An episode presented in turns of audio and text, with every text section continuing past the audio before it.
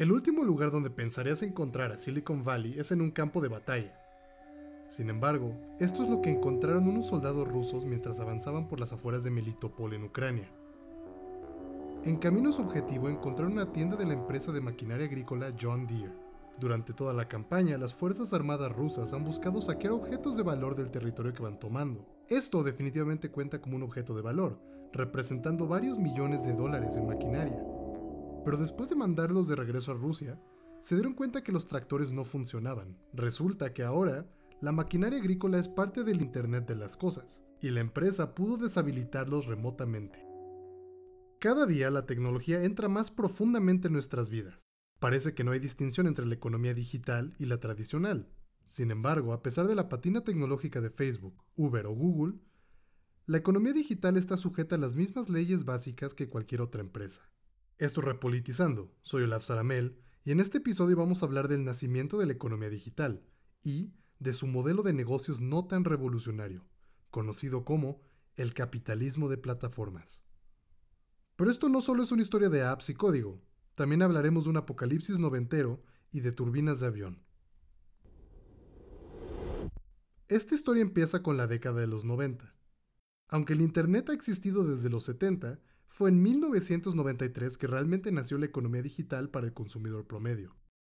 Hasta antes de ese punto, usar el Internet solo era posible si uno tenía bastante conocimiento técnico.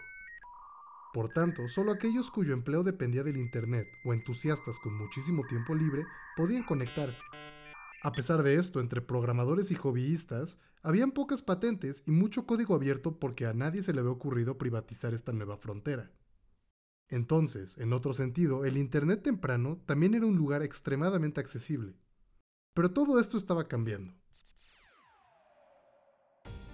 Con el lanzamiento de un nuevo protocolo común para toda la red y en el 93, un nuevo buscador más accesible llamado Mosaic, el acceso a la proverbial World Wide Web estaba al alcance del consumidor común. Esto inauguró una fiebre de oro alrededor de empresas basadas en el Internet. El primer ganador fue la empresa responsable por Mosaic, llamada Netscape, que tuvo una de las aperturas más exitosas en la historia de Wall Street. 18 meses después de su fundación, ahora estaba valuada en más de 2 millones de dólares. La emoción atrajo a más emprendedores. El piso de operaciones se llenó de nuevos proyectos que ofrecían todo tipo de bienes y servicios a través del Internet, desde ejemplos tempranos de las redes sociales hasta una humilde tienda de libros en línea llamada amazon.com. Durante ese momento, una caída de los impuestos sobre la renta y tasas de interés bajas llevaron a que el mercado de valores estuviera lleno de capital. Este dinero no estaba haciendo nada, simplemente estaba siendo ahorrado y los inversionistas tenían que ponerlo a trabajar para hacer ganancias y pagar menos impuestos. Gracias a esto, la inversión en empresas de Internet explotó. El ímpetu por entrar en el mundo de la economía digital llevó a que Wall Street persiguiera una filosofía de inversión que se revelaría más tarde como un error.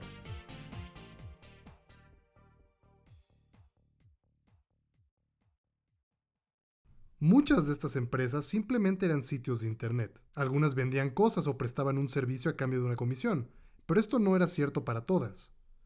Por lo tanto, para una gran parte de estas empresas.com no había un modelo de negocios claro.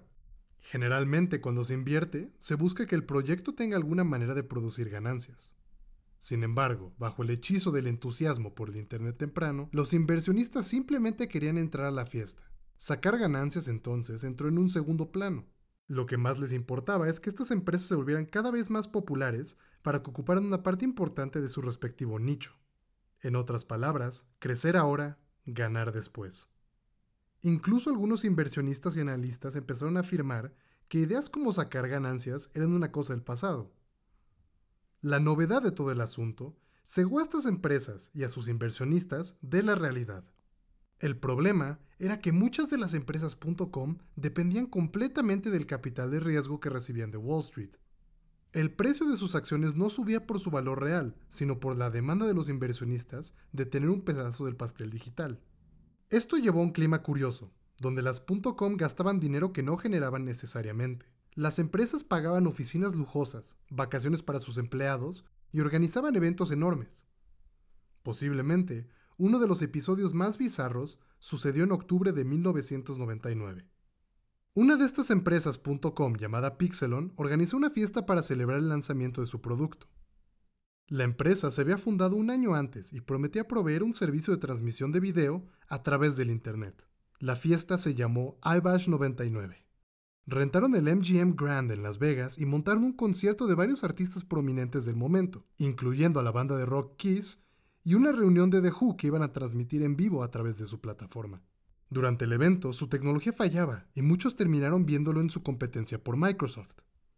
Este episodio ilustra muy bien el clima del boom de las .com porque a pesar de que su tecnología no funcionaba correctamente y no estaba probada, Pixelon pudo montar un concierto de varios millones de dólares gracias a la inversión que recibió por capitales de riesgo. Curiosamente, podríamos decir que el fiasco de iBash 99 no solo fue una paréntesis en la historia de las .com, más bien representó un mal augurio de lo que iba a suceder después. Saltando a diciembre del 99, parece que la fiesta no iba a acabar. Es año nuevo y el mundo está preparándose para darle la bienvenida al nuevo milenio. Ese año varias empresas habían tenido mucha exposición al público. Mucho del dinero que estaba entrando por el mercado financiero fue destinado a la compra de anuncios, incluyendo un par de spots en el Super Bowl. Con la llegada del 2000, todo estaba a punto de cambiar. La Reserva Federal de los Estados Unidos, es decir, su Banco Central, empezó a subir las tasas de interés. Ya para ese punto, muchos analistas y economistas estaban advirtiendo que el mercado de las .com era una burbuja a punto de estallar. Fue en marzo que esto sucedió.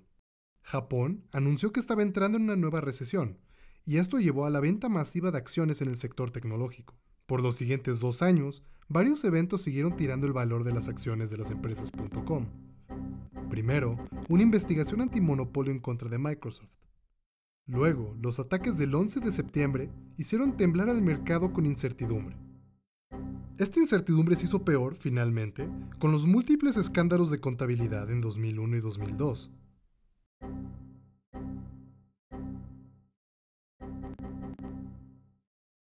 Después de los momentos más intensos de la crisis, casi 5 mil millones de dólares se esfumaron de Wall Street. Solo un par de empresas.com sobrevivieron al colapso. La gran parte de ellas cerraron cuando el pozo del capital de riesgo se secó. Las que siguen con nosotros, todas tienen una característica en común. A diferencia de la empresa.com estereotípica, las que sobrevivieron sí tenían un modelo de negocios establecido y estaban dándole ganancias a sus inversionistas.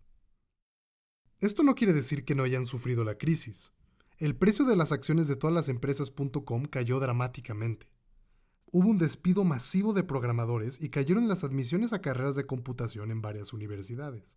Hacia 2004, menos de la mitad de las .com todavía operaban, y las que seguían vivas tenían valuaciones mucho menores a hace cinco años atrás. Este choque marcó poco después el inicio de una nueva era. De los escombros del mundo de las .com nació la economía digital que vivimos hoy en día, conocida como la Web 2.0. Las sobrevivientes de la purga.com aprendieron una lección fundamental. Alta tecnología o no, el modelo de negocios es lo más importante.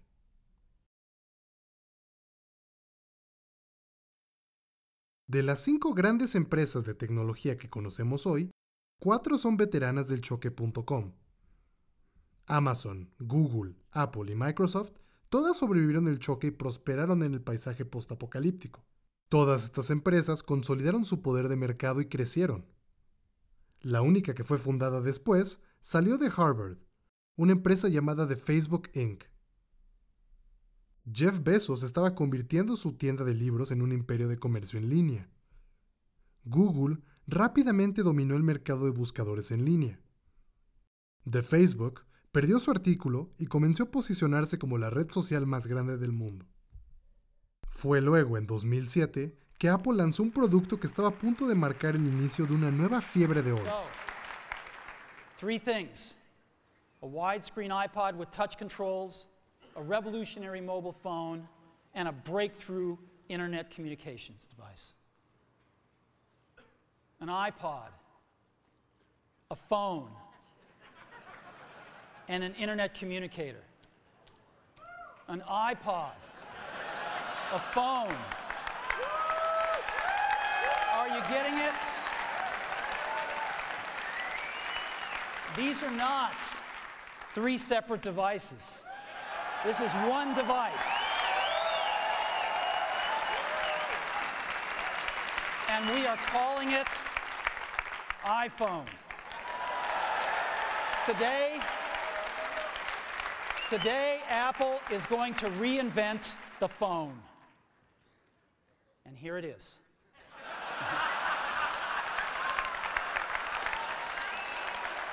no. Actually, here it is, but we're going to leave it there for now. So, La llegada del iPhone en 2007 marcó una nueva era de la economía digital, la era del smartphone. En 2008 apareció la competencia usando el sistema Android de Google y ese mismo año también llegó la App Store de Apple. Mientras que en la era .com el panorama consistía de sitios en Internet, el smartphone permitió que hubiera una nueva manera de operar, la aplicación móvil. El mercado se llenó de nuevas empresas que buscaban hacerse un nombre en el mundo después de las .com. Pero a pesar de estas innovaciones, la más grande de todas llegó en la forma de un nuevo modelo de negocios. ¿Cómo hacer dinero con una empresa basada en software? La respuesta a esta pregunta se encuentra en algo llamado capitalismo de plataformas. Este nuevo modelo se había estado gestando desde la adopción generalizada de las computadoras en la economía, pero la realidad es que hubo una explosión de empresas plataformas con la llegada del smartphone. Lo que se inventó fue la combinación de la alta tecnología con la fría realidad de tener una empresa rentable. Cualquier tipo de producción se caracteriza por la transformación de una materia prima a un bien o servicio final. A pesar de la patina de futurismo que tiene la economía digital, sus empresas no se escapan de esta verdad fundamental. Las empresas plataformas hacen lo mismo que cualquier otra empresa. Pero aquí va la diferencia. Mientras que antes las materias primas eran físicas, como madera, minerales o insumos en general, la materia prima que se usa en la economía digital es mucho menos tangible. Lo que alimenta su producción son los datos. Claro está que esto no quiere decir que los datos sean totalmente inmateriales. Un vistazo al recibo de la luz de las oficinas de una empresa como Amazon lo atestigua. Aparte de que las computadoras en general necesitan minerales como el litio, cuya extracción es bastante destructiva para el medio ambiente. En todo caso, sabemos que no hay necesariamente nada nuevo en el hecho de recolectar datos. El uso de este tipo de información se remonta hace siglos. Para las empresas, ya van varias décadas que se usan datos para mejorar la producción y eficiencia. Entonces, ¿qué es lo que cambió? Aunque las empresas tradicionales pueden recolectar datos, no son particularmente buenas al hacerlo. Lo pueden hacer antes y después de la producción, pero lo que importa es crear productos o prestar servicios. Ahora, la recolección de datos es la producción. Entonces, el modelo de negocios de capitalismo de plataformas tiene base en la recolección de datos. ¿Pero qué es una plataforma? Es un espacio de reunión. Aquí, la empresa crea y es la dueña de una infraestructura digital que puede mediar entre diferentes grupos. Algunas plataformas reúnen personas que necesitan un servicio con técnicos que lo puedan prestar. Otras reúnen personas que vendan algo con aquellos que quieren comprarlo. En suma, las plataformas son espacios donde suceden interacciones, ya sea entre usuarios, programas o hasta objetos. Sin embargo, es aquí donde se complican las cosas. Aunque una plataforma puede llevarse una comisión de las transacciones que ocurren en ella, su verdadero giro está en los datos. Mientras sean utilizadas, las plataformas recolectan datos que pueden vender como un producto o emplear para mejorarse y ser más competitivas. Todo esto puede sonar abstracto, pero para ver ejemplos más concretos, tenemos que diferenciar entre diferentes tipos de plataforma. En este episodio, veremos cuatro. Para empezar, están las plataformas publicitarias. Para ti y a mí, estas son las más comunes en el día a día. Aquí entran empresas como Google y redes sociales como Facebook. A pesar de prestar un servicio al consumidor promedio, esto simplemente es un frente para la recolección de datos. De estas empresas nació uno de los proverbios digitales más importantes. Si el servicio es gratuito, tú eres el producto. Lo que hacen las plataformas publicitarias es recolectar datos sobre tu actividad en su servicio, procesarlos y venderlos a agencias de anuncios que quieren tu atención. A pesar de su sofisticación tecnológica, estas empresas funcionan de manera muy similar a un negocio basado en la extracción de recursos naturales. Las mineras o petroleras emplean trabajadores y maquinaria para sacar una materia prima del piso. Luego, la procesan en un producto terminado como gasolina, que luego es vendida. Esto es equivalente a lo que sucede en el campus de Facebook. Las plataformas publicitarias emplean desarrolladores y servidores para extraer datos de sus usuarios, que son procesados por algoritmos y vendidos a un tercero. La única diferencia es que aquí, los trabajadores de las plataformas usan sudaderas y laptops en vez de cascos protectores y taladros. Entonces, para las plataformas publicitarias, los datos son la mercancía. Luego tenemos a las plataformas de la nube. De las grandes cinco empresas digitales, la más grande prosperó con este modelo de negocios. En vez de vender algún producto o prestar algún servicio, las plataformas de la nube rentan equipo. El mejor ejemplo aquí es Amazon. A pesar de todo el dinero que pudiste haber gastado en su sitio, el giro principal del imperio de Jeff Bezos no es el comercio en línea. Esta solo es la cara pública de la empresa. Detrás de bambalinas, Bezos construyó un negocio mucho más rentable que el consumidor promedio probablemente no conoce. El corazón de este gigante se llama Amazon Web Services. Lo que ofrece es la renta de servidores y herramientas computacionales a través del Internet. Como podrás imaginar, adquirir y mantener la infraestructura necesaria para tener una granja de servidores es bastante caro. De igual manera, no cualquiera tiene la experiencia o el poder computacional para poder entrenar inteligencias artificiales y desarrollar algoritmos sofisticados. Por eso, muchas de las empresas que necesitan de esta tecnología se tornan a negocios como Amazon Web Services a cambio de una comisión. Alrededor de un tercio de todo el mercado de herramientas computacionales pasa por un servidor de Amazon. Esto es enorme, pero te podrás preguntar dónde entran los datos en esta ecuación. Aquí igualmente son la materia prima, pero en este caso no se venden. Las herramientas computacionales que ofrecen se entrenan y afinan con datos. Con la cantidad de información que pasa por sus servidores, sus herramientas computacionales son de las más avanzadas en el mundo. En otras palabras, los datos le permiten a la empresa ser más competitiva y mejorar su producto principal. En tercer lugar, encontramos a la plataforma de producto. Este tipo de plataforma está detrás de la historia al principio del episodio. Estas giran alrededor del concepto de bienes como servicios. En otra vida hubieran sido empresas tradicionales, pero con la llegada de las computadoras mutaron y pusieron de cabeza lo que quiere decir vender un producto. Un buen ejemplo de este tipo de plataformas viene de una empresa algo inesperada. A pesar de manufacturar automóviles de lujo, Rolls-Royce se especializa en el diseño y comercio de turbinas de avión. Este es un mercado bastante competitivo, y para sobrevivir las empresas tienen que tener lo último en tecnología y en innovación. Antes, estas empresas competían sacando nuevas turbinas con mejores incrementales para mantener el paso. Ahora, gracias a la tecnología, pueden hacer algo completamente distinto.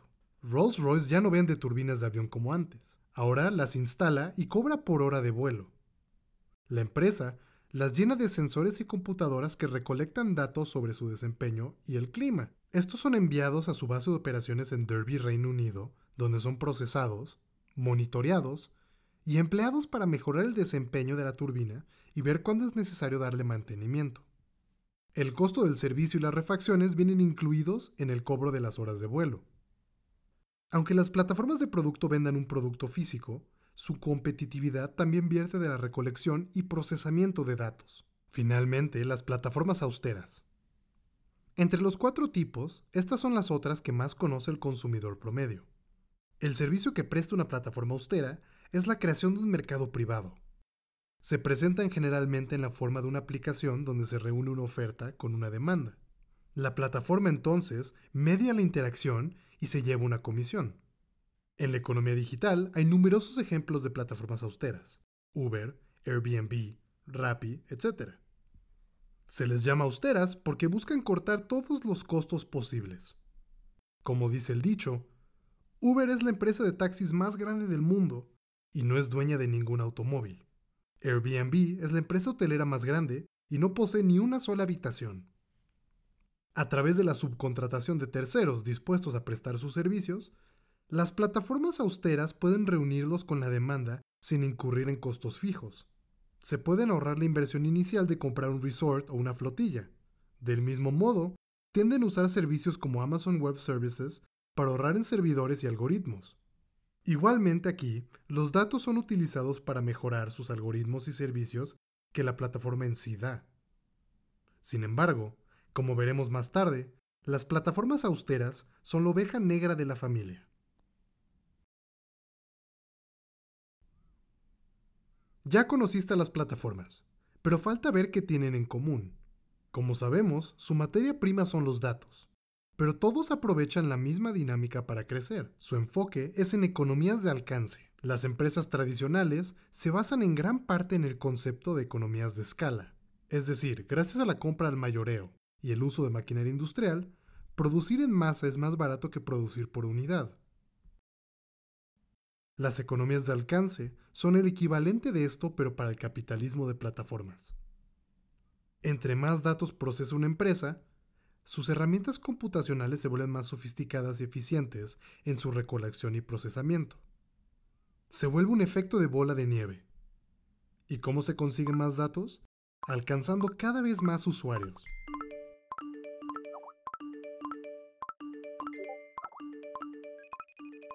Por eso, Facebook adquirió Instagram y WhatsApp. Por esto es que Uber te ofrecía descuentos para invitar amigos. En parte también es por esto que Amazon lanzó Alexa. Poco importa cuál es el tipo de los datos, lo que importa es el volumen de la información. Pero aquí es donde entra el gran dilema de las plataformas desde un punto de vista económico.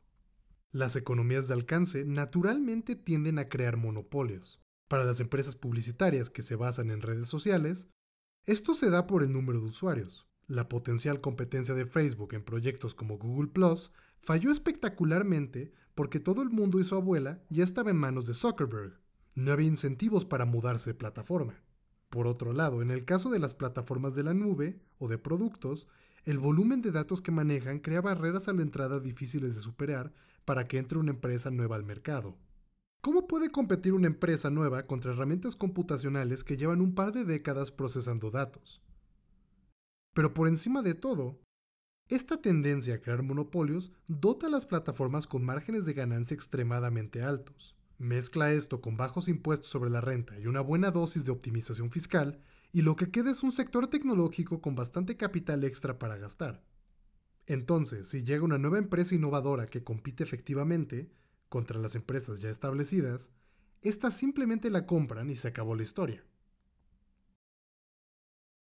Durante la década de los 2010, las plataformas han dominado a la economía digital, pero a diferencia de sus ancestros en la era de las .com, estas sí tienen una buena manera de ganar dinero sin depender de capitales de riesgo de Wall Street. Bueno, esto no es del todo cierto. Imagínate que estás en 2015 Eres un empleado de Uber y estás en un retiro corporativo en Las Vegas. La empresa de autos en ese momento era una de las historias de éxito más espectaculares de Silicon Valley. La empresa te patrocinó el viaje y te llevó a ver a Beyoncé y a David Guetta, quien era relevante en ese entonces. ¿Esto suena familiar? Algo similar sucedió en 1999 con la historia de Pixelon.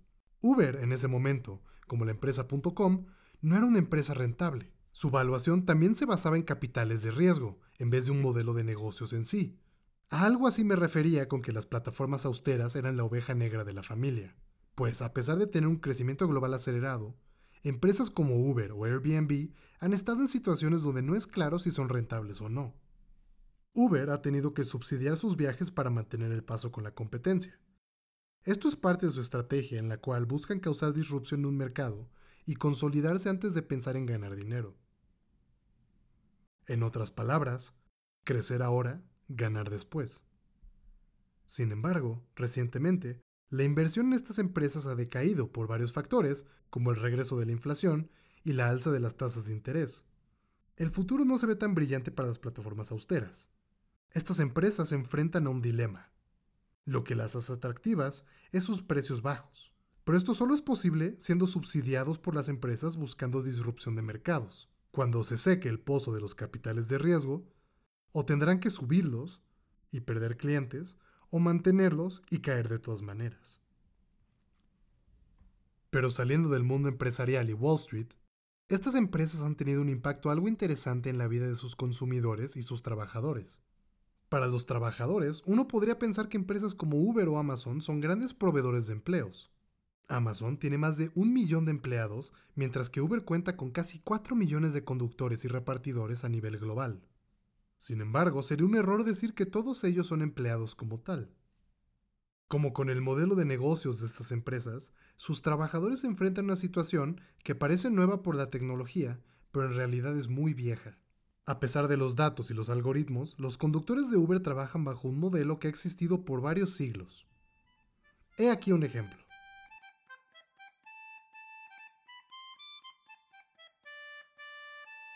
En el siglo XIX, muchos londinenses se enfrentaban a una situación similar.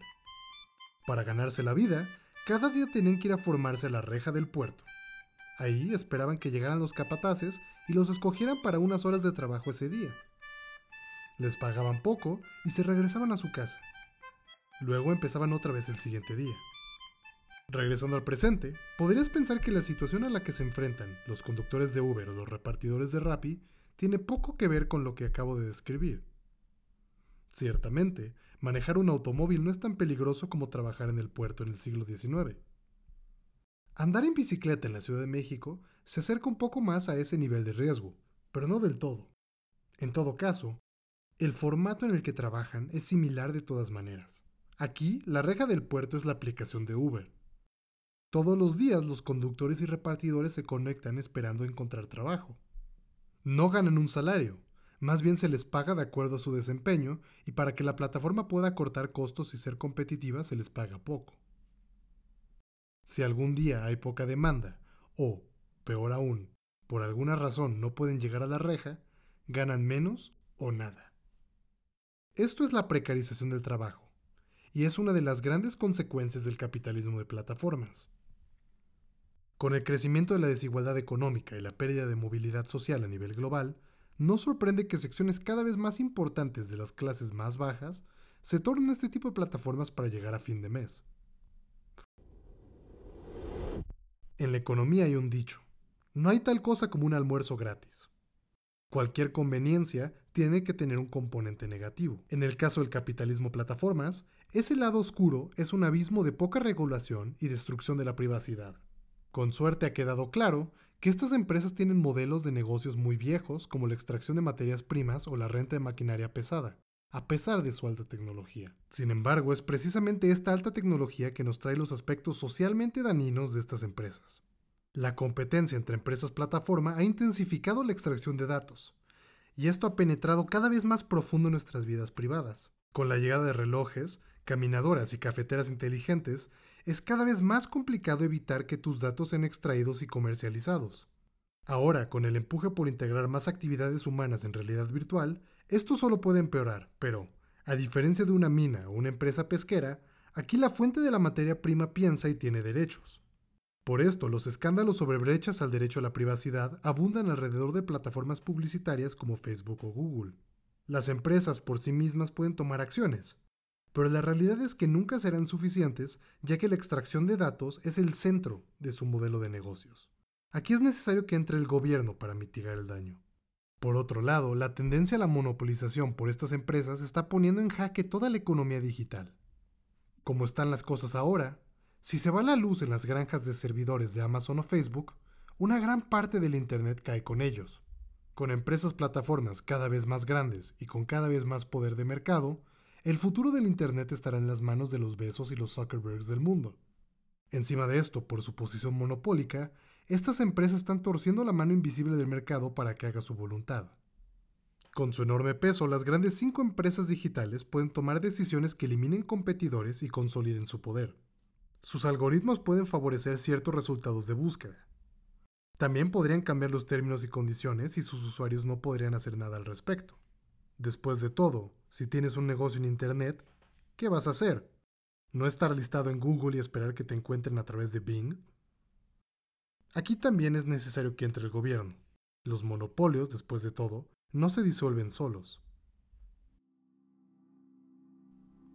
La purga de las .com le enseñó a las empresas en Internet cómo ser rentables. Lo que empezó como el arenero de programadores profesionales y hobbyistas en sótanos por todo el mundo, se convirtió en una mina de datos a cielo abierto. Hoy nos enfrentamos a un mundo de suscripciones mensuales, anuncios agresivos y bienes como servicios. A pesar de la patina tecnológica detrás de las plataformas, ahora nos toca a nosotros decidir si este es el Internet que queremos tener.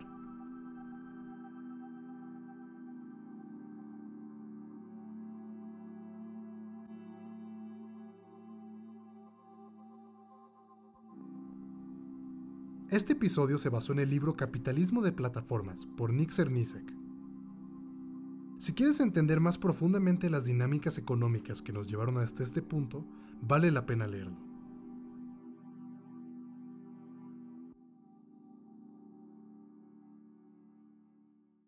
Como siempre, gracias por escuchar. Recuerda seguirnos en Twitter y en Instagram como arroba repolitizando. Nada de esto sería posible sin los siguientes individuos. Tenemos a Martín de Alba en la producción y edición, Miguel Santamaría en la investigación, Drea Ja con la música, y yo, Olaf Saramel, soy su anfitrión.